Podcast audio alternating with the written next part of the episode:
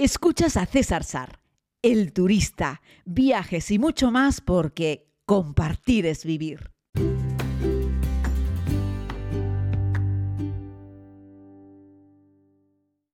Saludos a todos y a todas, querida comunidad. Vamos con este podcast desde la sala Nivaria del aeropuerto de Tenerife Norte, con un poco de ruido de fondo, lógicamente, de cuando lo grabo con mi buen micrófono desde casa. El catarro me acompaña en este viaje que emprendo hoy rumbo a Nápoles, en Italia, desde donde puedo, espero poder hacer el podcast mañana. Sabéis que este podcast es prácticamente diario y que además lo grabo cada día. Así es que hoy es 21 de diciembre.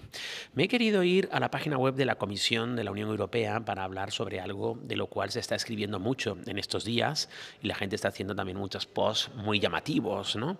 Un poco hacer clickbait, ¿no? Que son las aerolíneas prohibidas por la Unión Europea para volar en el, en el espacio aéreo o para aterrizar en un aeropuerto de la Unión Europea, ¿no? Esta es una lista que lleva muchos años sacándose y cada cada año, eh, valga la redundancia, la actualizan, ¿vale? O sea, llevan ya casi dos décadas con esta lista y ahora pues la van actualizando, la suelen actualizar como para final de año. ¿no? Lo hace la Comisión eh, dentro del área de seguridad de la Unión Europea y es que ahora pues se dice que están sujetas a una prohibición de explotación o restricciones operativas en la Unión Europea por no cumplir las normas internacionales de seguridad. Quieren garantizar con esto el máximo nivel de seguridad aérea en los vuelos con salida o destino Europa o por supuesto dentro de Europa. Y por supuesto también para las personas que vivimos en, la Unión Europea y que nuestros cielos no los cruce eh, una aeronave que no tenga, que no reúna las condiciones de seguridad mínimas y por eso sacan esa lista y además se cierra el espacio aéreo europeo para estas, para estas aerolíneas, ¿vale? Eh, bueno, la actualización de esta vez nos deja un total de 129 compañías prohibidas en los cielos de la Unión Europea, 101 certificadas en 15 estados debido a una supervisión inadecuada de seguridad por parte de las autoridades de aviación de esos estados y 22 compañías aéreas certificadas en Rusia, así como 6 aerolíneas aéreas individuales en otros estados debido a que se han constatado deficiencias de seguridad graves, ¿no? Graves. Una puede ser Air Zimbabwe, eh, otra pues Avior Airlines de Venezuela, Blue Wing Airlines de Surinam, Irán ASEAN Airlines de Irán, Fly Baghdad de Irak e Iraq Airways. ¿no? Decirte que de estas que acabamos de citar, yo he tenido la oportunidad eh, de volar eh, solamente con Irán ASEAN Airlines, que hace un montón de vuelos internos dentro de Irán y que, bueno, que yo sepa, no es una aerolínea que haya tenido especial siniestralidad, pero no está cumpliendo pues, los estándares que requiere la Unión Europea, eh, que yo no tengo muy claro si esta aerolínea alguna vez voló, bueno, a España seguro que no, pero si voló a algún otro destino de, la Unión Europea y a partir de ahora lo tienen, lo tienen prohibido. ¿no?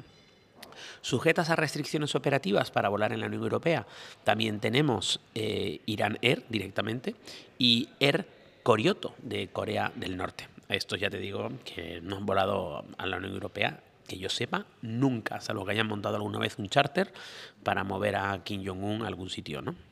Eh, y bueno, eh, eso, básicamente esa es un poquitito la, la historia. Tenemos compañías aéreas también vetadas pues, de Afganistán, de Angola, de Armenia, del Congo, de Eritrea, de Guinea Ecuatorial, de Kirguistán, de Liberia, de Libia, de Nepal, eh, de República Democrática del Congo, de Santo Tomé, de Príncipe, eh, de Sierra Leona, Sudán y Djibouti. Eh, como veréis, esta, esta, lista que ha sacado de nuevo la Unión Europea no es algo que nos vaya a afectar de manera directa ni que cambie nuestra vida en absoluto. Son aerolíneas con las cuales no volamos nunca. Lo que pasa es que yo sí tomaría esta lista eh, un poco como referencia cuando sales al extranjero y te dedicas a tomar algún vuelo interno.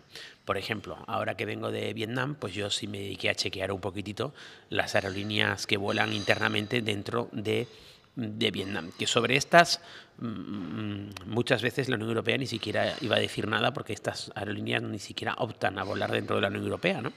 Pero eh, sí es cierto que, que, bueno, que puedes buscar alguna referencia de seguridad sobre la misma, porque hay un montón de frikis y un montón de webs especializadas de seguridad aérea internacional y te van a decir cuál es el nivel de siniestralidad, si son óptimas, etc.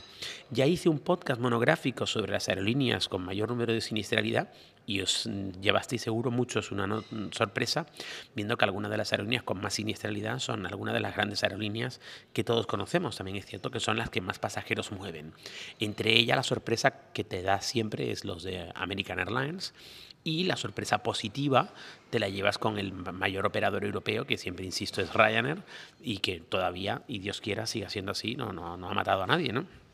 Así es que bueno, como unos tienen buena fama y alta siniestralidad y otros tienen mala fama y baja siniestralidad. Eh, se supone que ¿no? si tienes accidentes aéreos deberías tener mala fama. Sin embargo, mm, como le pasa también a los amigos de Air France, mm, que tienen una siniestralidad muchísimo más alta que la que tiene Ryanair. Sin embargo, Ryanair tiene mala fama, Air France parecen los dioses de los cielos europeos que también me parece justo porque es una magnífica aerolínea y da un servicio espectacular y se han ido renovando con los años y el catering a bordo es fantástico. En fin, no son comparables. Yo sí puedo volar con Air France, prefiero Air France a Ryanair a todas luces. Pero es cierto que cuando nos vamos a los datos puros y duros, pues te das cuenta que, que las cosas pues, son como son. Ahondando un poco en las aerolíneas que están vetadas, es decir, que, están vetadas todas las aerolíneas de Angola, o sea, no una, sino todas, por ejemplo, ¿vale? He abierto el listado. También tenemos todas las marcas comerciales de Armenia están vetadas, que son 1, 2, 3, 4, 5, 6, 7, 8, 9. Claro, incluye también aquí empresas de cargo, también incluye empresas de helicópteros, para que, para que lo sepamos, igual que en Congo, está todo, todo prohibido, en los dos Congos, directamente. Eh, ¿Qué más tenemos por aquí? Eritrea, mira, Kirguistán, eh, porque las autoridades responsables de regular la seguridad aérea no han sido capaces de certificarlo. Así es que desconocemos si la aerolínea en realidad no es, las aerolíneas de Kirguistán no son fiables o es un problema burocrático de su gobierno que no es capaz de eh, mover la burocracia y de hacer las certificaciones necesarias.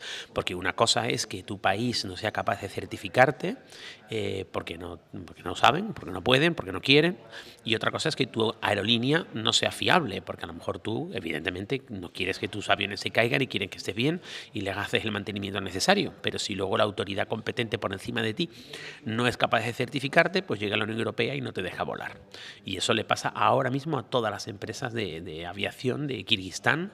Eh, en Libia ocurre exactamente lo mismo. No solo se trata de un problema de la aerolínea, sino se trata de un problema del el propio país.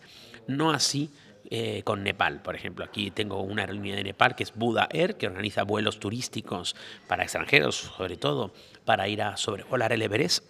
Esto lo hice yo con 21 años, con dos pilotos muy jóvenes, de 22, 23 añitos. Me hice una foto con ellos además, creo que está en mi Facebook por ahí. Y sobrevolamos el Everest en una imagen espectacular que recordaré toda la vida.